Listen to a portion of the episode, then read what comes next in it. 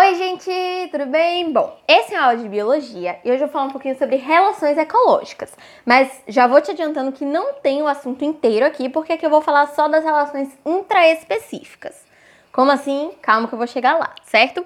Antes de começar, eu queria só te dizer que Aqui eu vou usar muitos termos como ecossistema, nicho ecológico, que são coisas que eu já gravei aqui, que já tem um áudio aqui. Então eu vou partir do pressuposto que você ouviu aquele áudio e você sabe entender o que eu tô falando, certo? Se você não sabe o que é um nicho ecológico, você volta lá, você escuta, você entende para depois você vir aqui, porque se eu for parando para explicar, a gente vai demorar muito. Combinado? Bom, Dito isso, o que são relações ecológicas? Se a gente bota um monte de seres em um ecossistema, sejam eles da mesma espécie ou não, eles vão interagir, certo? Eles não conseguem viver ignorando a existência uns dos outros, até porque eles vão modificar o meio que o outro também está vivendo. Então eles vão ter interações. E essas interações são as relações ecológicas. Elas podem ser de dois tipos e esses dois tipos se dividem em outros dois tipos, ok? Os primeiros dois que a gente tem que entender, que é o que divide esse áudio aqui a parte do assunto que eu vou falar nesse áudio, né? É que as relações podem ser intraespecíficas ou interespecíficas. Intraespecífica, que é o que eu vou conversar com você aqui hoje, é quando funciona entre seres de mesma espécie. Então, é peixe com peixe, leão com leão, abelha com abelha. É sempre da mesma espécie, certo? Interespecíficas entre seres de espécies diferentes. Então, pode ser um leão e uma jaguatirica, tipo, pode ser qualquer coisa, certo? Combinações de espécies diferentes.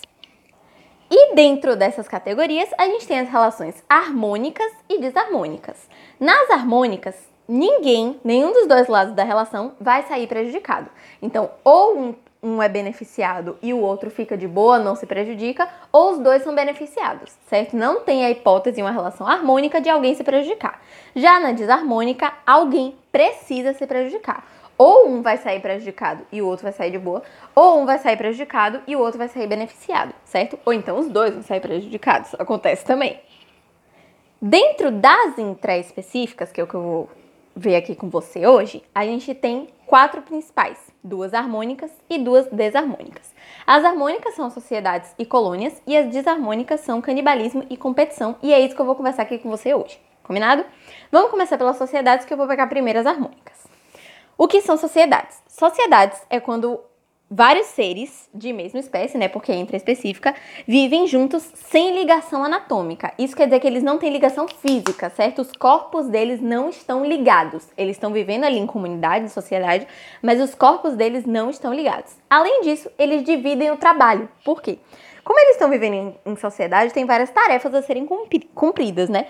E eles têm o costume de dividir esse trabalho, como fazem as abelhas, os cupins, as formigas, que é uma coisa que eu vou explicar daqui a pouquinho com as abelhas, depois que eu falar um pouquinho de morfismo, que é eu vou falar agora.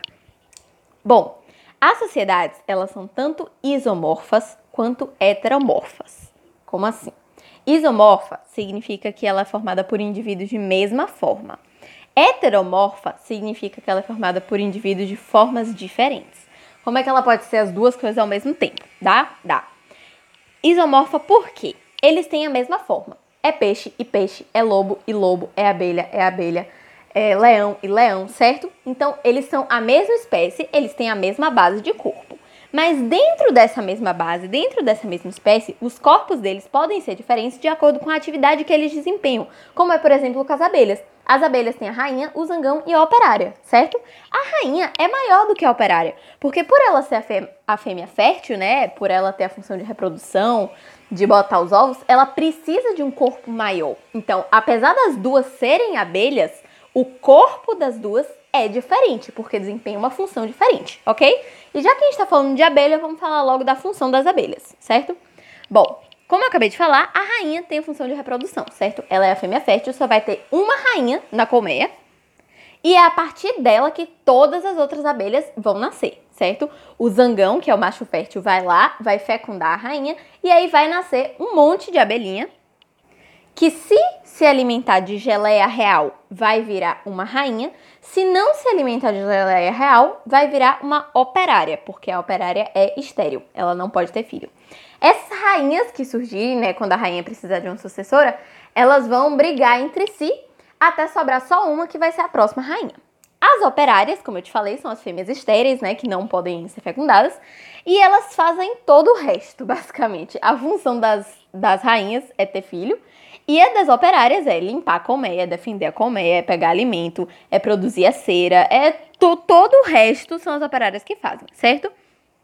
Vale lembrar aqui que a abelha, ela, a rainha, né, ela pode ter tanto rainhas quanto operárias, quanto zangões. Só que para um zangão nascer, nenhum zangão vai fecundar a rainha. Como assim? Eu te falei que para nascer uma operária ou uma rainha, o zangão tem que ir lá fecundar a rainha e ela bota o ovo, certo? Certo. Para nascer um zangão, não, porque o zangão nasce por partenogênese, ou seja, ele não tem pai. Ele nasce só a partir do óvulo, certo?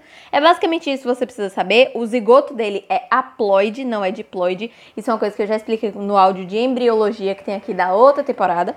Mas é basicamente que zangão não tem pai, certo? Ele não tem o zangão na fecundação. Já a rainha e a operária tem sim. Isso é o que você precisa saber de sociedade, que é lá a intraespecífica harmônica. E aí agora a gente vai falar de colônias. O que são colônias?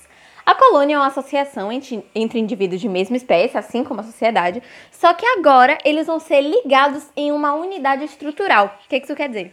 Lá em sociedades eu te falei que os seres não tinham ligação anatômica, ou seja, que eles não eram ligados fisicamente, que os corpos deles não estavam conectados. Na colônia estão. Pense em um coral, por exemplo. Os corais eles estão todos conectadinhos, né? Eles são sésseis, então eles ficam parados no lugar e eles estão conectados ao meio, a outros corais, a tudo. Isso é uma ligação de unidade estrutural. Isso é uma ligação anatômica, uma ligação física. E é o que vai caracterizar a colônia, certo? Também diferente da sociedade, aqui não precisa ter divisão de trabalho, pode ter? Pode, mas nem sempre vai ter. E aqui também tem isomorfas e heteromorfas. Isomorfa é que tem mesma forma e não tem divisão de trabalho, como o exemplo que eu acabei de te dar do coral, certo? Eles têm a mesma forma, só que eles não vão dividir o trabalho entre eles. E a heteromorfa vai ter formas diferentes, só que vai sim dividir o trabalho, que é o exemplo da caravela, né? Que a gente chama popularmente também de água viva, que é uma colônia de células e celenterados, certo? A caravela dá a impressão de ser uma só, só que na verdade ela não é. Ela tem um indivíduo que flutua, que fica para fora da água, tem um que cuida da alimentação, tem um que é reprodutor, tem um que é protetor, né, que são aqueles tentáculos que tem os as bactérias de quinidoblasto, né, que quando você pega, ele arde em você. Então, a caravela é formada de vários pequenininhos indivíduos que formam aquilo que a gente acha que é um organismo só certo? Isso aí é o que você vai precisar saber sobre colônias. Então, que elas estão ligadas anatomicamente, que elas podem ser isomorfas, na mesma forma sem divisão de trabalho, ou heteromorfas, forma diferente com divisão de trabalho. E agora, para fechar, a gente passa para as intraespecíficas desarmônicas, ou seja, que alguém se prejudica. A gente vai falar de canibalismo e de competição. O canibalismo, que provavelmente você já sabe o que é, né? É quando um indivíduo mata e come o outro. Só que lembre que a gente está aqui na mesma espécie, certo? Então é um bicho matando outro da mesma espécie dele e comendo. Isso acontece muito por vários motivos. Então, às vezes é por superpopulação, quando não tem predador suficiente para comer os bichinhos lá e fica muito bichinho da mesma espécie e eles mesmos começam a se comer. Quando falta alimento, então eles estão com fome, eles comem os outros. Ou então, quando tem pouco espaço, não tem espaço suficiente ali no meio para todo mundo ficar. Então, eles vão comer nos outros. Então, acontece bastante, certo? E tem alguns casos que é simplesmente uma, uma regra biológica, por assim dizer, que não tem uma causa como essas que eu te falei, como por exemplo as aranhas e os insetos. Depois que a, a fêmea e o macho fazem a cópula, então depois que eles reproduzem, a fêmea vai lá, mata o macho e come ele para poder ganhar nutriente. Ela precisa disso para poder gerar o novo organismo que ela vai gerar, né? Então ela vai lá, mata ele e come ele. Acontece. É uma regra, todos fazem isso e é meio que normal no mundo animal, né? Assim como é normal para os peixes, quando são adultos, botarem os ovos e comerem os filhotes. Acontece. Já na competição é um pouco diferente. Na competição é uma briga, geralmente entre indivíduos adultos, né? Pode acontecer com bebês, mas geralmente é entre indivíduos maiores, que são de mesma espécie e de mesmo nicho ecológico, certo? E aí eles vão brigar ou por recurso, ou por fêmea, ou por espaço, ou enfim, o que seja, ou até por liderança dá pra brigar. É basicamente você brigando fisicamente, vai sair na porrada para ver quem ganha. Um deles vai ou morrer ou sair todo lascado, né? Isso aqui é muito importante, porque isso é o que garante a seleção natural.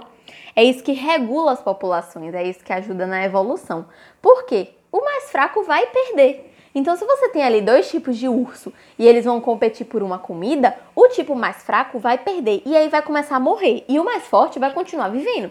Então, isso vai montar uma seleção natural para poder dar a evolução da espécie, o que é muito importante, certo? Essa competição acontece mais em espécies superlotadas, né, que tem muitos indivíduos e vai trazer prejuízo tanto para um quanto para outro, porque mesmo quem ganha, tipo, quem perde não precisa falar, né, que ele tá todo lascado, mas quem ganha gastou tempo, gastou energia, que é uma coisa muito importante no mundo animal na briga. Então, mesmo ele tendo vencido ele podendo até comer o outro que ele matou depois, né? Tanto que dá para ter essa conexão aí entre competição e canibalismo. Vai dar na mesma, entendeu? Ele ganhou, mas ele vai estar prejudicado também. Para fechar, vale lembrar que a competição, eu tô falando de intra-específica, mas ela também pode ser interespecífica. Então, pode ter uma briga entre bichos de espécies diferentes. Tipo, eles veem ali uma comida que interessa aos dois e eles vão brigar. Não importa o tamanho de um, tamanho de outro, a espécie de um, tamanho de outro.